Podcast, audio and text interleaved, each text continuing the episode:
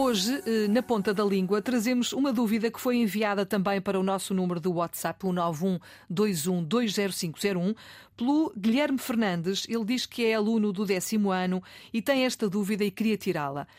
Eh, estás a pôr-te a jeito ou estás-te a pôr a jeito? Como é que ele deve dizer isto? Ou como é que nós devemos dizer isto, Sandra?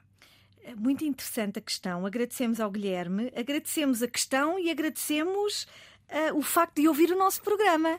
Não é? Eu, eu creio, não tenho a certeza, mas eu creio que ele não ouve em direto, que ouve uh, em diferido. Portanto, ouve no, no, na RTP Play, portanto, vai à procura. Portanto, pelo menos já indica, já indica alguma coisa, indica pelo exatamente. menos que ele tem interesse, interesse vontade exatamente. e que quer saber. E, portanto, exatamente. alguém lhe deve ter dito, porque ele a esta hora está nas aulas, Exato. alguém lhe deve ter dito, não sei se em casa, família, amigos, uhum. e ele foi à procura e, portanto, uh, trouxe esta dúvida e nós agradecemos muito ao Guilherme.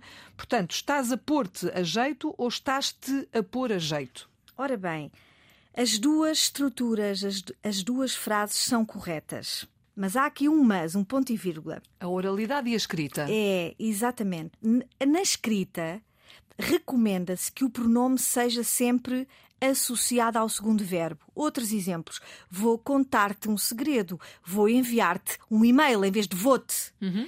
Aí com o verbo ir, enfim, aí além de estética, Uh, nós temos uma questão sintática porque de facto o pronome é um complemento do verbo enviar, não é? Vou enviar a quem? À Filomena, vou enviar-te.